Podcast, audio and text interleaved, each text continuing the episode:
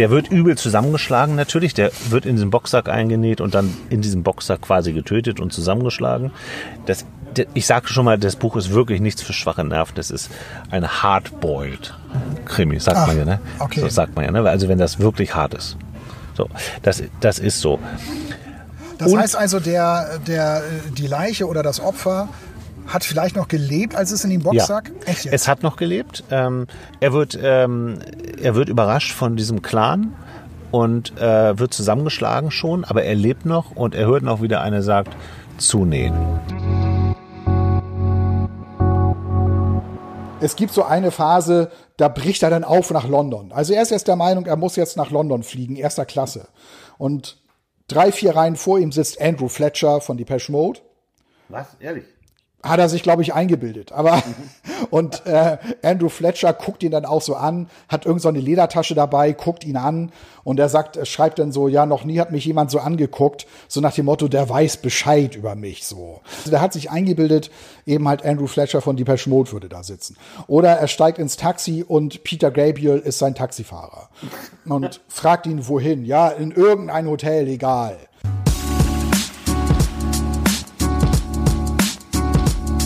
Hallo, ihr seid beim Podcast Zweimal Buch.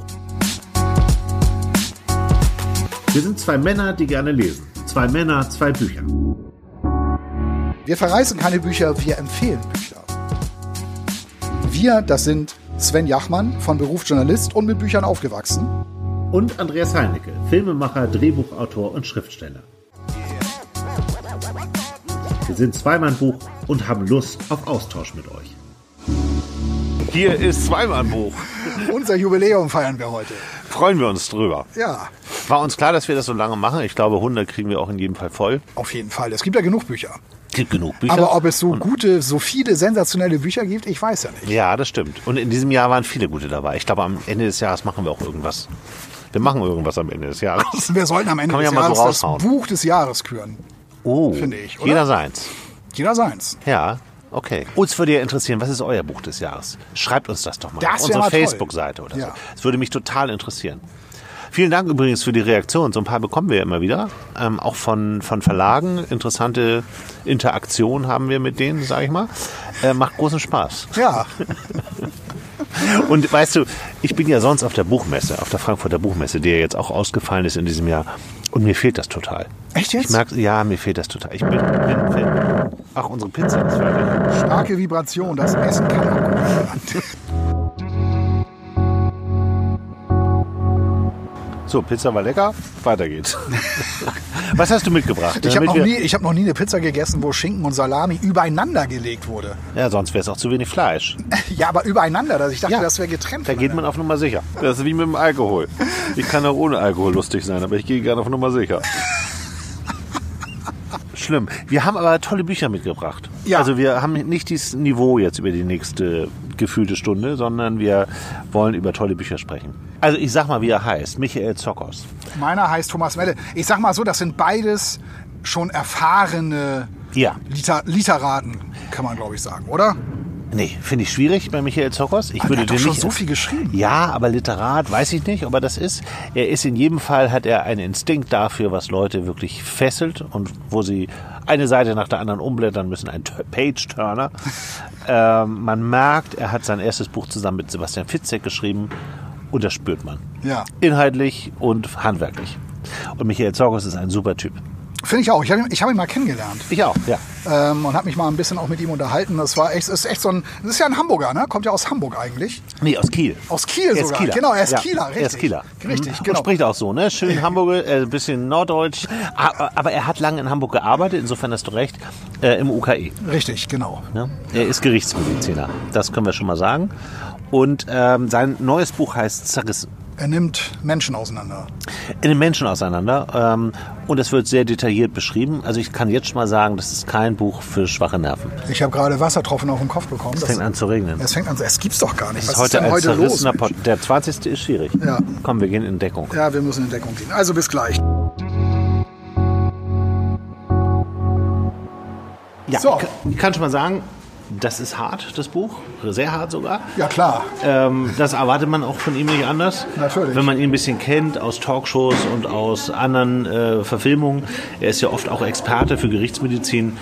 Da weiß man auch, warum das so ist. Ja. Mein Buch ist auch ziemlich hart. Ja. aber anders, ne? Aber total anders. Ja, Thomas Melle, die Welt im Rücken. Thomas Melle schreibt hier ganz offen und ganz ehrlich und sehr intensiv über seine Erkrankung. Ähm, er ist manisch-depressiv. Äh, mein ehemaliger äh, Mitbewohner, ich habe ja mal in einer WG gewohnt, Ja. der hatte mir irgendwann über WhatsApp ein Foto geschickt mit dem Buchcover. Ach, ist das schon älter ein bisschen? Ja, musst du lesen, hat er geschrieben. Ach. Ja, ja ein äh, Bekannter von mir, der hatte auch äh, kommentiert auf Facebook, könnt ihr übrigens auch mal raufgucken auf unsere Facebook-Seite. Ja. Der sagte auch, so liegt bei mir seit drei, vier Jahren schon auf dem Nachttisch ungelesen. Ich weiß auch nicht warum. Ja, es kommt vor. Da liegen dann so Bücher. Ja, ja. ja.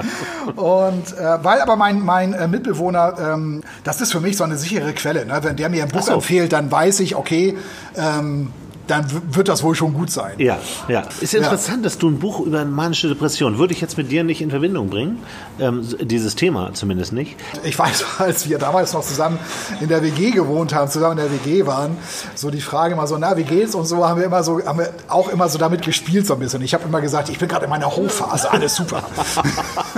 Oh Gott. Das ist ja hart. Es ist halt so ein ernstes Thema, ne? Das fällt echt schwer, darüber Witze zu machen. Sollte man Aber- nicht, sollte man nicht, aber er hat wirklich schreckliche Sachen gemacht. Ähm, Und das steht da auch drin in dem Da Buch, steht da alles drin, also das, das schreibt da so ganz offen. Vielleicht können wir, ja, ähm, können, wir, können wir gleich da noch ein bisschen intensiver einsteigen. Ich finde das Cover übrigens sehr schön, wenn ich das sagen darf, weil jetzt, wo ich dir ein bisschen zugehört habe, da, da geht er auf einem Drahtseil ähm, von unten fotografiert und man sieht den da, aber sieht er ja auch in den Shownotes, das Buch.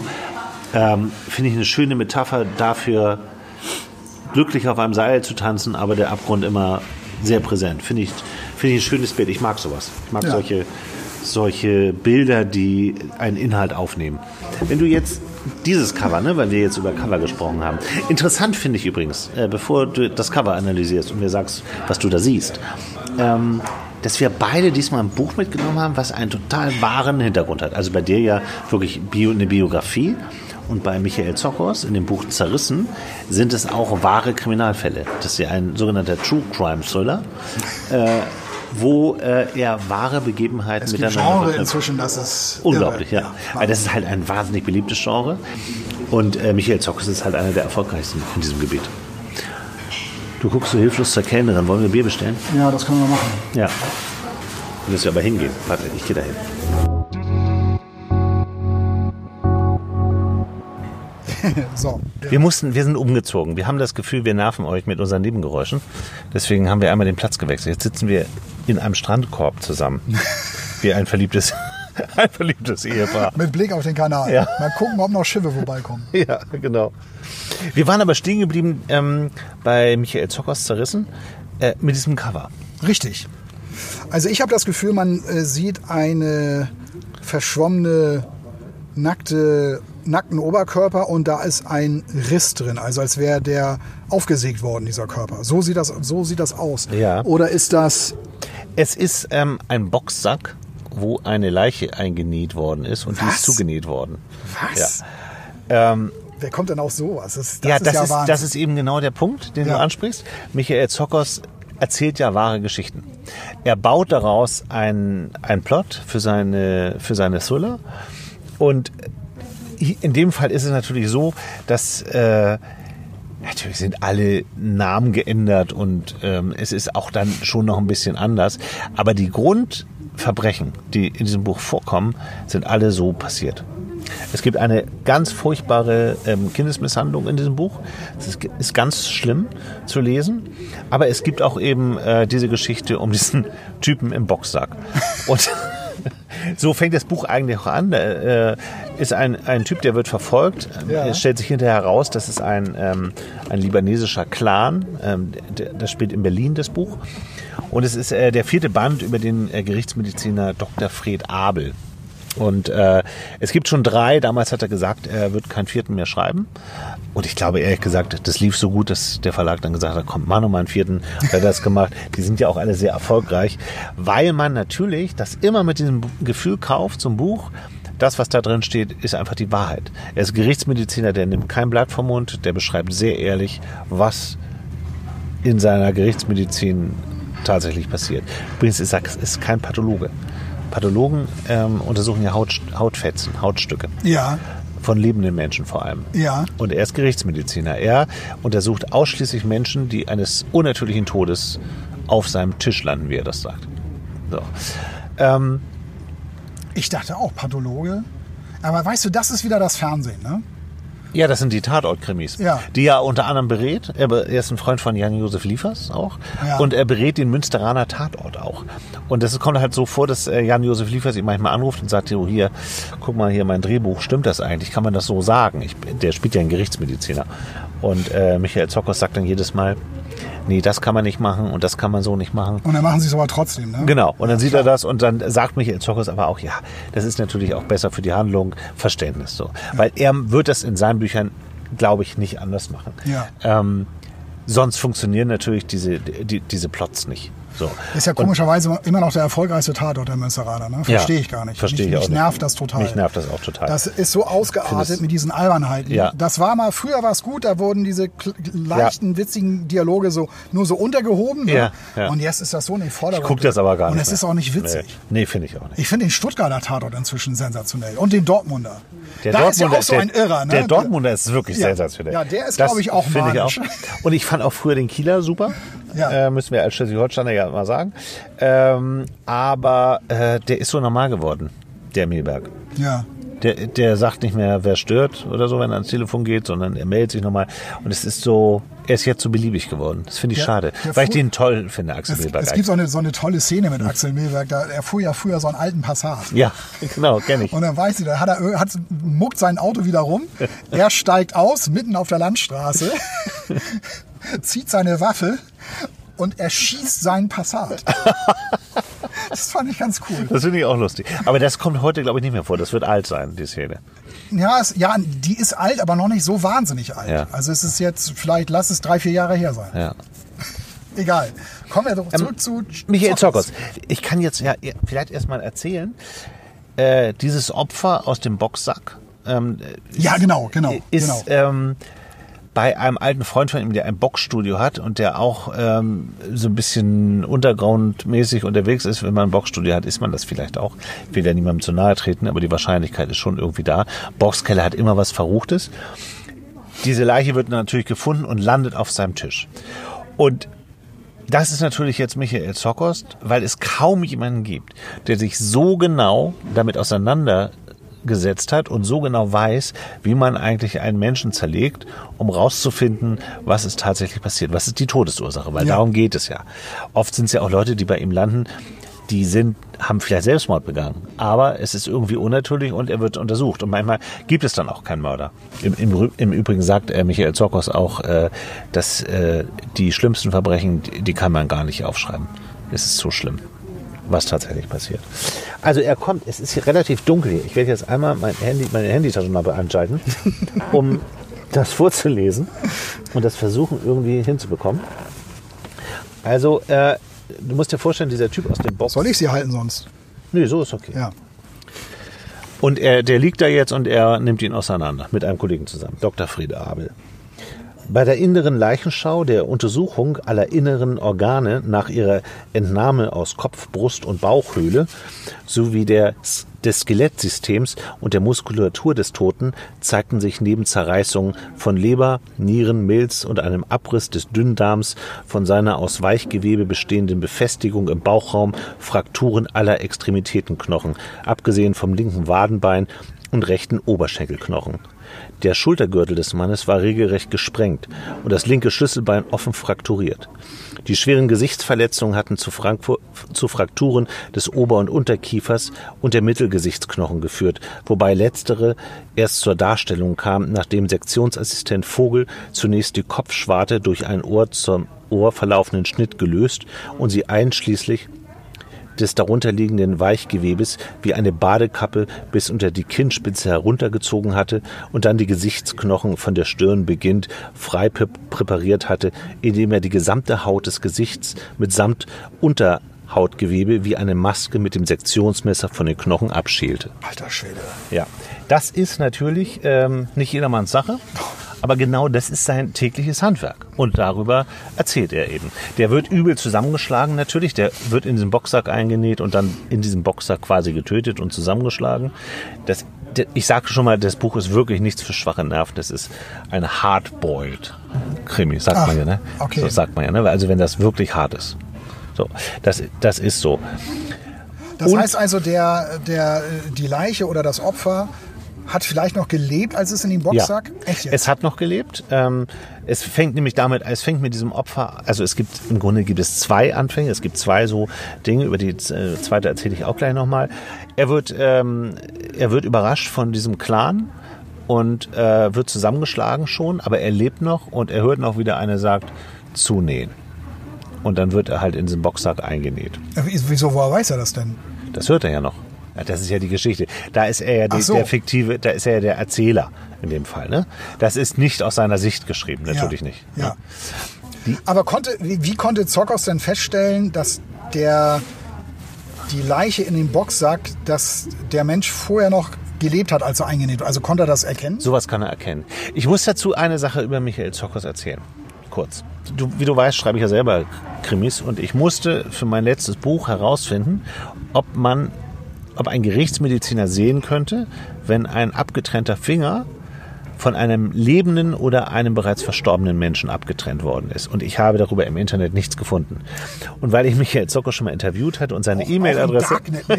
Nein, da weiß ich nicht, wie man da reinkommt. Keine Ahnung. Ähm, ich habe dann, äh, weil ich diese E-Mail-Adresse von Michael Zokos hatte und ich echt nicht wusste, wie ich weiterkomme, habe ich ihm eine E-Mail geschickt und geschrieben, ja, vielleicht können Sie mir das hier irgendwie sagen. Dann schrieb er sehr kurz zurück, er sei gerade im Urlaub, hätte überhaupt keine Zeit und was glaube ich, wie viele Anfragen da kämen. Also das, womit ich eigentlich auch gerechnet hatte. Es war trotzdem nett. So. Ja. Aber bestimmt auch. Zehn Minuten später hat er mir eine sehr lange Mail geschickt, wo, er mir, wo er mir genau erklärt hat, warum genau das funktioniert. ähm, dass man es tatsächlich sehen kann. An, an, der, an dem Blut, was untergelaufen ist. Und dadurch kannst du halt erkennen, dass der Mensch äh, tot war. So. Das hat deinen Roman gerettet. Ja, Das hat tatsächlich meinen kompletten Roman gerettet. Und das habe ich ihm auch gesagt. Ich habe das auch hinten in mein Buch geschrieben. Äh, Das ist in dem Versuchung à la Provence. Habe ich hinten ins Buch reingeschrieben und äh, ihm jetzt auch, als ich ihn ein, ein nächstes Mal anlässlich dieses Buchs treffen durfte, habe ich ihm das auch geschenkt, das Buch. Und er hat mir seins gegeben, ich ihm meins und jetzt lesen wir, be- haben wir beide gegenseitig unsere Bücher gelesen. äh, Michael Zorkos ist natürlich deutlich erfolgreicher als ich, das muss man auch sagen. Und das ist auch okay. Ich kann diese Faszination auch verstehen. Sebastian Fitzek hat ja auch so viele Fans. Mit dem ist er auch sehr gut befreundet. Das ist vom Stil her ähnlich. Also wer Sebastian Fitzek mag, wird auch mit Michael Zorkos was anfangen können. Toller Es- Film übrigens abgeschnitten. Ja, das ist ja auch von, das ist Das ja ist von, von den beiden. Fi- von Fitzek Fitzek und, und Zokos. und Zokos Ja, zusammen. toll verfilmt, muss Das ich war ihr erster Film. Ich mit Moritz Lars Bleibtreu. ich. Eidinger, glaube ich, auch, ne? Ich glaub, dachte, Lars- Moritz bleibt treu. Nee, Ja. ist das Lars Eidinger? Ja, Weiß ich bleibt mehr. treu, bleibt Ist ja ein paar Jahre her. Und äh, ja, bei mir, ja, ja. Und, und ich glaube, Lars Eidinger Ja, ja, äh, spielt da diesen Irren da. ja, ja. Sensationell. Sensationell. Ähm, es gibt noch eine zweite Geschichte, ähm, die sich durch dieses Buch zieht. Natürlich ist es einmal diese Kindesmissbrauchsgeschichte, das ist auch die Hauptgeschichte des Buchs. Äh, da will ich jetzt gar nicht so ins Detail gehen. Ähm, die andere Geschichte, die dort anfängt, ist, dass eine, es gibt beim UKE, die, das hat er auch wirklich so erlebt, im UKE wurde eine Leiche nachts angeliefert und ähm, Tagsüber sind da natürlich Ärzte, ist da normales Personal, aber nachts sitzt da halt ein Medizinstudent und ähm, übernimmt den Nachtdienst, weil das nicht so oft vorkommt, dass eine Leiche nachts angeliefert wird. Wenn das aber passiert, Das hätte ich jetzt anders. Ich dachte, die kommen alle nachts. im Krimi vielleicht, bei Jan-Josef Liefers. ähm, jedenfalls wird diese, wird diese Leiche angeliefert und das ist das Übliche. Er nimmt diese Leiche an, legt so ein weißes Tuch darüber, fährt mit ihr in den Fahrstuhl, verabschiedet sich und plötzlich bewegt sich was unter diesem Tuch. Er sieht, dass sich der Brustkorb hebt und senkt. Das ist da wollte noch natürlich. jemand rauskriechen. Das oder? ist natürlich traumatisch. Das, also das, der muss den Schock seines Lebens gekriegt haben. Ich habe Michael Zockers gefragt, wie geht's diesem Typen? In dem Buch spielt er natürlich, also spielt ein, eine Figur mit, die das auch erlebt. Und äh, er erzählt, äh, das ist tatsächlich äh, so, so passiert und dem geht es aber heute total gut.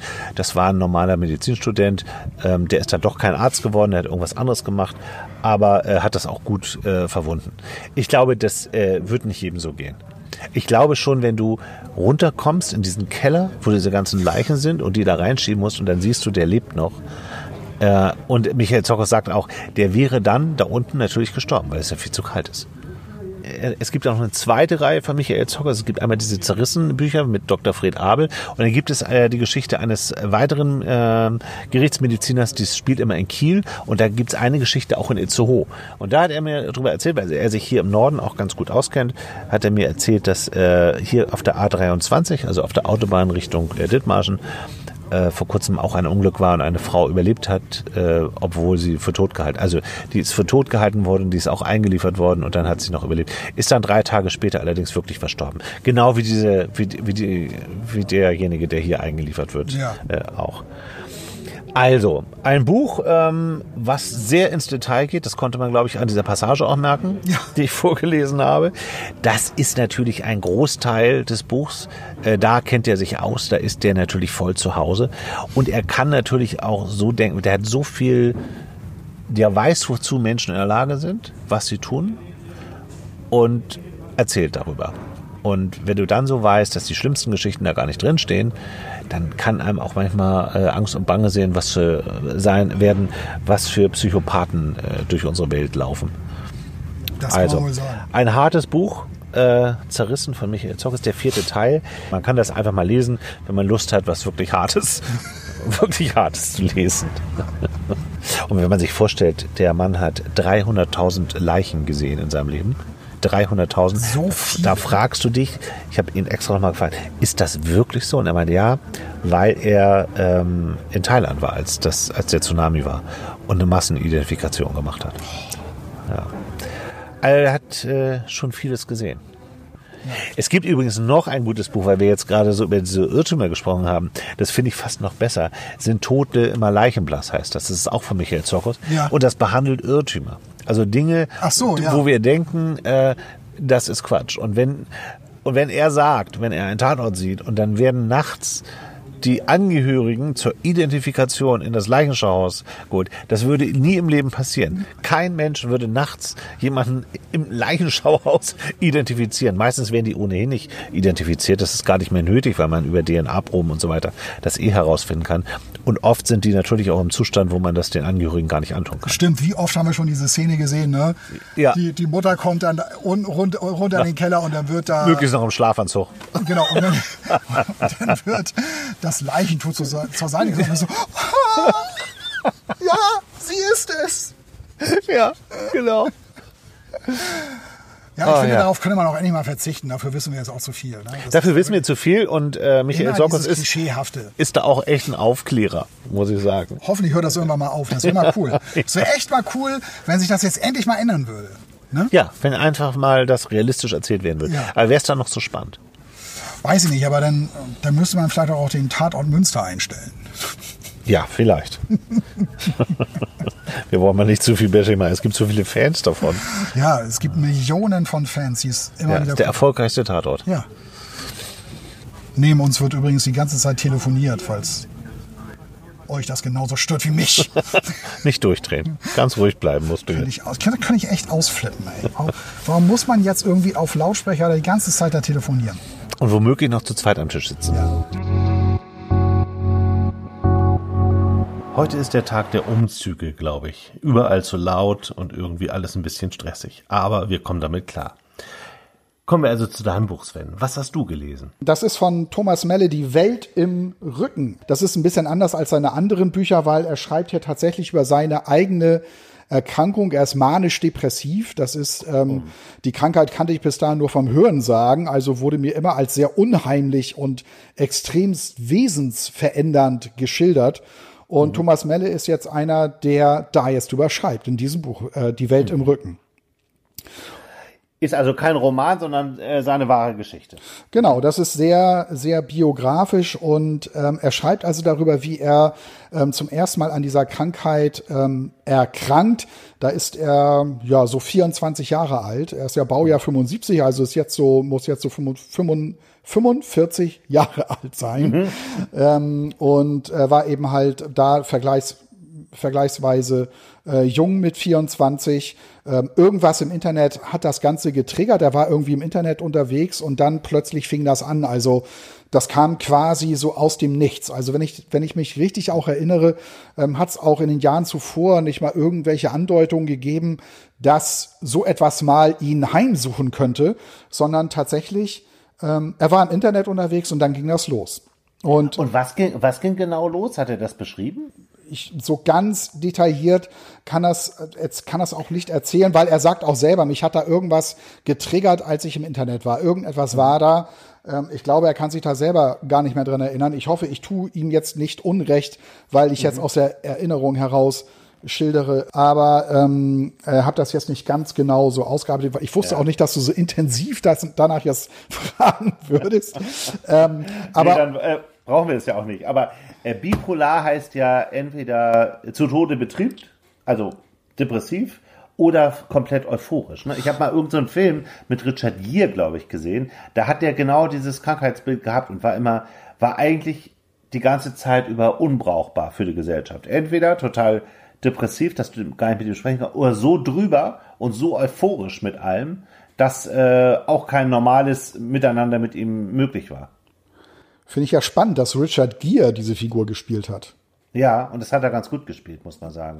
Ja. Ich erinnere mich, wie er einmal so durch so ein, durch so ein Opernhaus total wild dirigierend hat es ihn vom Sitz gerissen, dieses Orchester, und er ist also nach vorne gegangen und hat das mit dirigiert. Ich weiß aber nicht mehr genau, wie der Film heißt, aber man kann das ja parallel mal nachgucken. Ach krass, muss ich mir unbedingt mal angucken. Ja, aber das ist sehr gut. Ja, das geht tatsächlich so in die Richtung. Also bei, bei ihm war das jetzt auch so, also er steigt ein eben halt mit seiner, mit seinem Schub, als er diesen, diesen Schub hatte, als er in diese Euphorie ähm, reinkatapultiert wurde.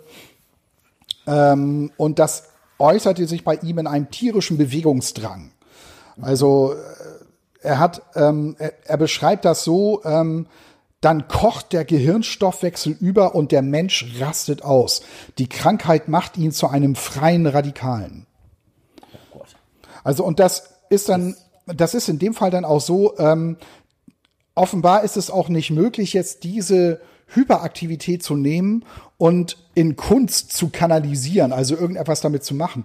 Also mich hat das so ein bisschen erinnert an an äh, Benjamin von Stuttgart-Barre, als er über seine Kokainsucht mhm. geschrieben hat. Das war ja in diesem Lindenberg-Buch. Panikherz, genau. Ja, Panikherz. Sehr, sehr gutes Buch. Sehr zu empfehlendes Buch. Ja, ja. finde ich, finde ich, ich fand es auch echt klasse. Er hatte auch sehr, sehr intensiv über seine Kokainsucht geschrieben. Und da war das ja auch so, ne? Wenn er drauf war, hatte er irgendwie so ganz obskure, wüste Projekte sich erdacht mhm. und hat mhm. irgendwie Leute angerufen, weil er mit denen das irgendwie machen wollte. Ich, der hat Jan Hofer, glaube ich, auch angerufen, weil er irgendwie seine Stimme wollte. Der sollte irgendetwas, ja. irgendetwas rezitieren. Ich weiß nicht mehr genau was. Und ich glaube, Jan Hofer war auch der Einzige, der ihm das zugesagt hat oder ihm sogar was geschickt hat. Alle anderen konnten damit nichts anfangen. Ne? ne? Das ist natürlich ein Unterschied. Bei ihm war es, glaube ich, drogenbedingt, soweit ich weiß. Und äh, er konnte ja nichts, also er hätte ja, einfach, ja gut, er war halt drogensüchtig. Äh, bei, ähm, bei unserem Buch ist es ja ein bisschen was anderes. Ja, da, da, hat, da haben Drogen damit gar nichts zu tun. Aber ähm, er beschreibt das wirklich äh, sehr gut. Das hat mir extrem gut gefallen. Also man merkt eben halt, das ist echt ein guter Schreiber, der da wirklich über seine eigene Zeit jetzt berichtet. Also in, in, auf einen der ersten Seiten schreibt er auch, ich schulterte meinen Rucksack und sauste die beifallklatschende Treppe hinunter. Der mhm. Weg würde sich auf dem Weg schon finden. Also das beschreibt sehr gut, also auf der einen Seite diese Halluzination, also ähm, er bezieht alles auf sich, also selbst eine Treppe klatscht ihm Beifall, wenn er loszieht und eben dieses Losmüssen, dieses Losgehen, dieses irgendwo hinwollen. Also ähm, der entwickelt dann auch so nicht nur Bewegungsdrang, sondern auch richtige Kräfte kriecht irgendwie Berge hoch oder also Erhöhungen hoch mit den bloßen Händen wühlt er sich da durch den Abhang und so weiter. Also ähm, das, das sind wirklich extremste Beschreibungen, was da mit ihm passiert. Und ne, also er schreibt auch, ich war von Großartigkeitsideen getrieben. Ähm, deshalb kam ich auf den, auf den Vergleich mit Benjamin von Stuckrad-Barre auch. Ne? Mhm. Ähm, und er sagt eben halt auch in diesem Buch, er will alles ganz klar beschreiben. Er will ganz klar beschreiben, äh, was da, was da mit ihm passiert und ähm, äh, wie das, ja, was, was das auch auslösen kann. Also er sagte auch hier an einer Stelle, das Drama, das eine Psychose auslöst, ist erheblich jeder Tag fetzt an einem vorbei. Ne? Das zeigt also, was da wirklich, ähm, was da abgeht in, in, in der Zeit. Ist denn, hast du denn das Gefühl, der nimmt einen mit in dem Buch? Also ist das, ist das so, dass man das so ein bisschen mit durchleben kann oder liest man da einfach von so einer schrecklichen Krankheit, von der man immer so denkt, boah, hoffentlich kriege ich die nie? Ja, also du kannst das schon richtig miterleben. Also er schafft es auch, rein sprachlich schon ähm, dich da richtig, also da entsteht so ein Sog, da wirst du mitgerissen. Und das wird teilweise auch, ich sag mal, im positiven Sinne anstrengend zu lesen, weil du dann wirklich, er schreibt sehr staccato-mäßig teilweise, ähm, sehr wirr auch, also das nimmt richtig Fahrt auf, das nimmt Tempo auf. Und wenn er dann, wenn er so ein Abschnitt kommt, wo er so über seine Krankheit reflektiert und ähm, wo du wieder normal wirst, wo du wieder normal wirst, auch als mhm. Leser, ähm, das ist sehr erholsam. Das ist echt eine Erholung, wenn du, wenn das, wenn du aus dieser Phase rauskommst. Das ähm, gelingt dir sehr gut. Phasen immer so? Was ähm, ist darüber was, was geschrieben? Also wie lange kann man das aushalten in so einer Traurigkeit oder in so einer übertriebenen Euphorie? Ja, bei ihm ist es so, ähm, dass äh, es gibt offenbar, das hat er, am, äh, das hat er auch äh, irgendwo erzählt, verschiedene Stadien dieser Krankheit. Und er hat eine, eine Form, wo diese Phasen des, der Überaktivität und der Depression sehr, sehr lang sind. Also der, sein erster Schub war, wenn ich das richtig äh, in Erinnerung habe, war 1999. Und ähm, so richtig normal, dass er wieder richtig normal wird, also auch die Depression überwunden hat, da vergeht über ein Jahr. Mhm. Das kann man sich ja nicht vorstellen, nicht? wenn man sich über ein Jahr lang leidest du an einer dieser beiden Seiten dieser schrecklichen Krankheit und erlebst dann die Welt in einer totalen Traurigkeit und in einer total, also Wahnsinn, kann man ja. nicht, nicht vorstellen, wenn man davon nicht betroffen ist. Ja, was, was auch das Schlimme ist an dieser Krankheit, also ist erstmal in der Hochphase, dass du sehr viel Sachen machst, ähm, die dir am Ende oder danach dann sehr, sehr leid tun. Du verlierst natürlich auch viele deiner Freunde. Das Umfeld ändert sich total, weil niemand kann damit richtig umgehen. Ähm, und das andere ist eben diese Depression. Diese Depression ist sehr gefährlich, weil die meisten manisch-depressiven bringen sich dann tatsächlich um. Also die Selbstmordrate ist wirklich sehr, sehr hoch. Er hat es auch versucht. Er hat es auf, er hat es sogar auf eine ziemlich fiese Art und Weise ähm, versucht. Er hat von einem Medikament erfahren, das die Leber kaputt macht. Also wenn du davon zu viel machst, äh, wenn du davon zu viel zu dir nimmst, machst du deine Leber kaputt. Und das hat er rausbekommen und er hat es eben halt mit diesem Medikament versucht. Und es stellte sich aber heraus, dass er eine ziemlich widerstandsfähige Leber hat. Also es brannte am ganzen Körper. Also er wachte dann irgendwie doch aus diesem Delirium auf irgendwann und es brannte am ganzen Körper, beschreibt er. Und er wird dann eingeliefert oder ruft das Krankenhaus, weil er das nicht mehr ausgehalten hat, oder er ruft den Notarzt, äh, wird eingeliefert und der Arzt sagt ganz klar zu ihm, ja, darauf noch eine Flasche Wodka und sie hätten es geschafft. Also das zeigt auch so ein bisschen wie, also es kommt natürlich sehr zynisch rüber von dem Arzt. Ähm, ich weiß natürlich nicht, ob Ärzte wirklich so äh, mit ihr umgehen. Kann gut sein, hört man ja immer wieder, dass man auch von Ärzten auch oftmals nicht ernst genommen wird oder dass die dann eben so mit dir dann eben halt umgehen. Das ist auch so ein bisschen meine Kritik an dem Buch, weil äh, Thomas Melle beschreibt, wie ich finde, zu wenig, ähm, wie ähm, Psychiater dir helfen. Weil du brauchst ja Hilfe. Also du kriegst, du kriegst tatsächlich natürlich Tabletten in, in einem Fall, wo er mal wieder eingeliefert wurde, wurde er so dermaßen ruhig gestellt, dass der zwei, drei Tage fast durchgeschlafen hat und gar nicht ansprechbar war, weil es offenbar nicht anders ging.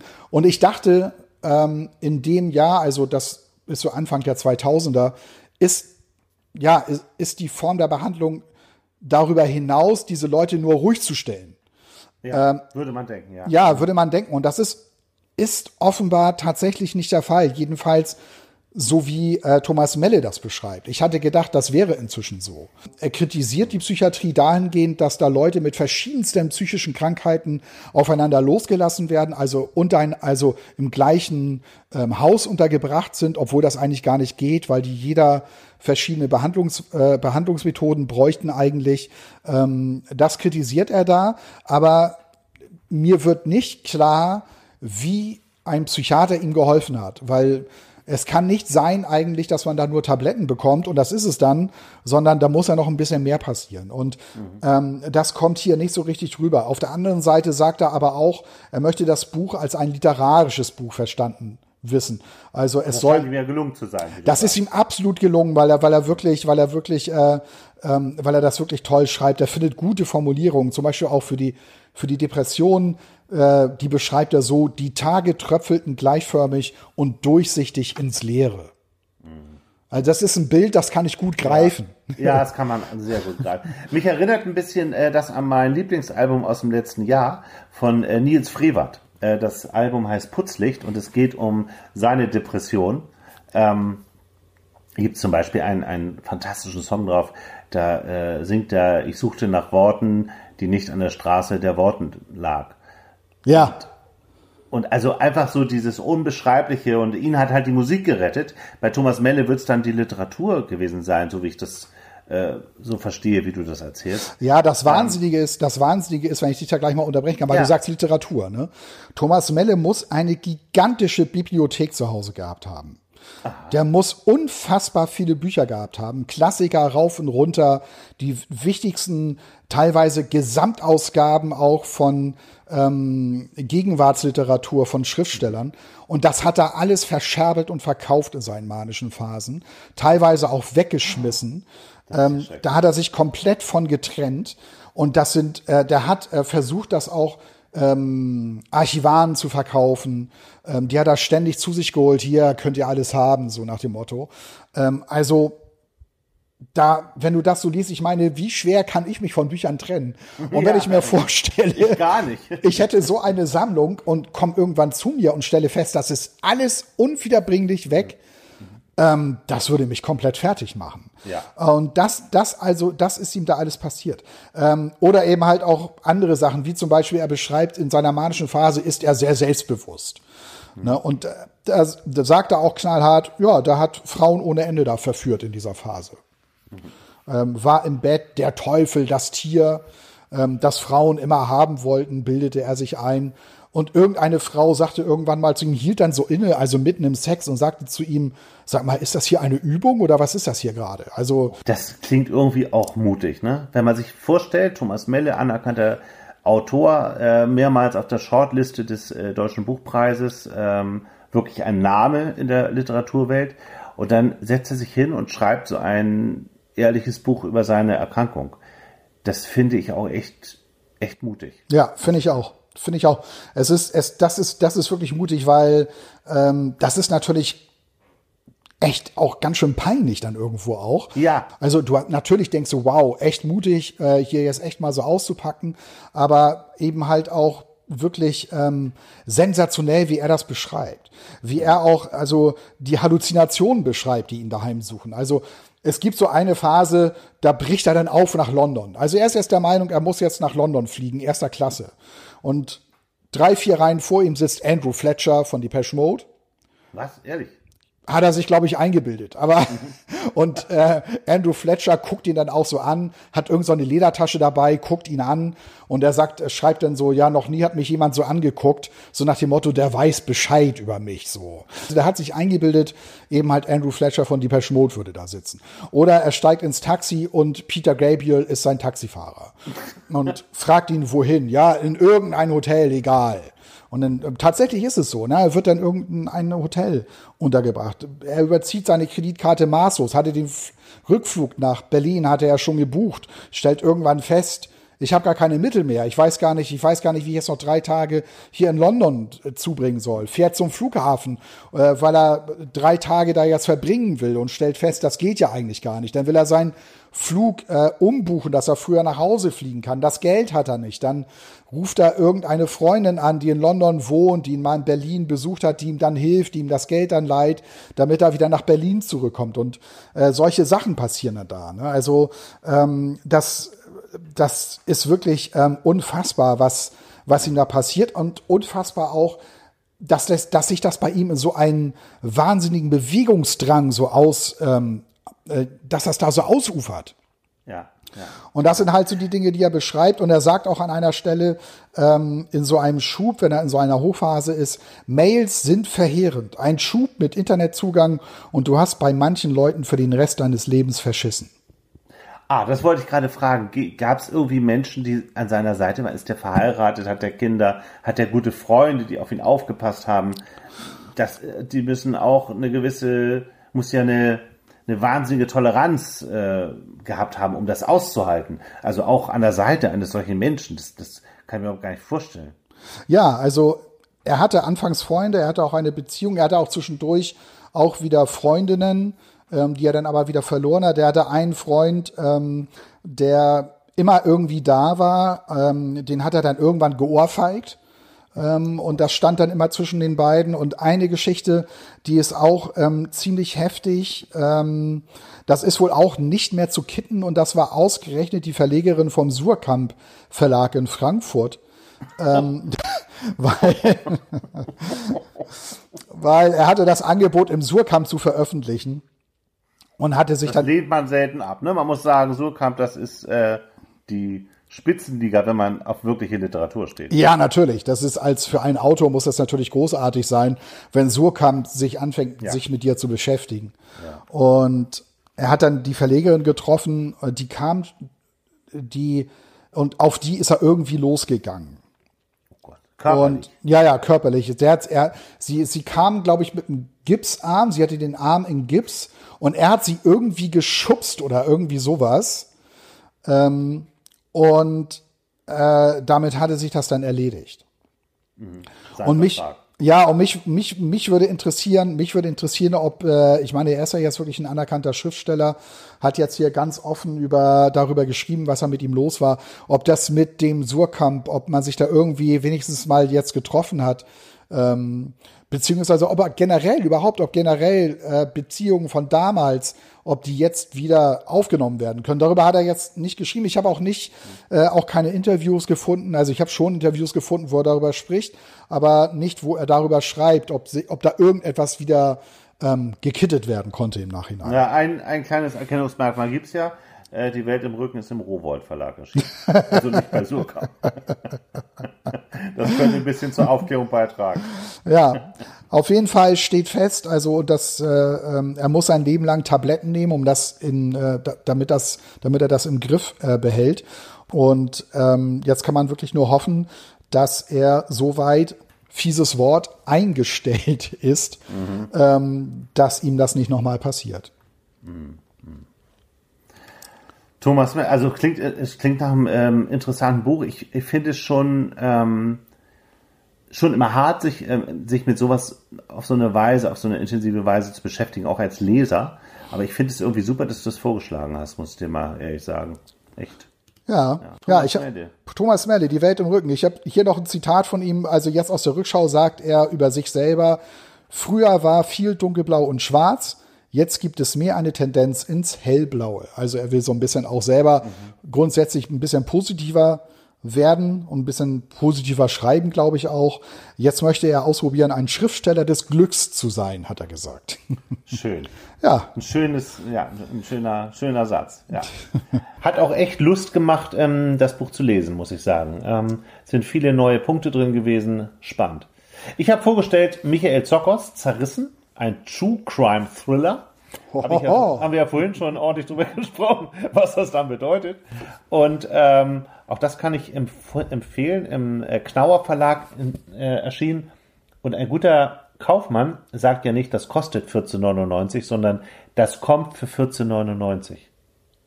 Was? Wusstest du das ja? Eine Marktweisheit.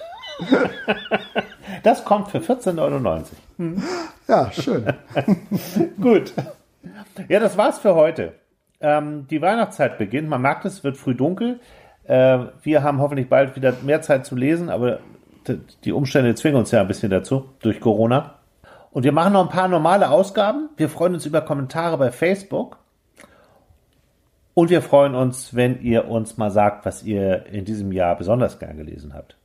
Ja, und lasst auch mal eine Beurteilung bei iTunes da für, für euren Lieblingspodcast. Würde uns auch mal riesig freuen zu erfahren, wie das bei euch denn alles so rüberkommt. Genau. Wir wollen ja auch noch, hatten wir ja am Anfang schon gesagt, das Buch des Jahres küren, also unser Buch des Jahres. Völlig subjektiv, so wie wir Ja. sind. Noch ist es ein ganz, ganz kleiner Preis, aber hoho, in zehn Jahren, Leute.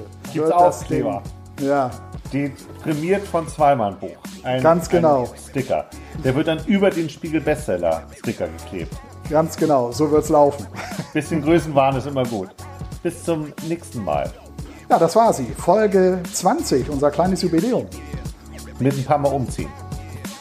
Nächstes Mal wieder dann an einem Ort. Wollen wir es mal hoffen. ja. Tschüss. Tschüss, macht es gut. Tschüss.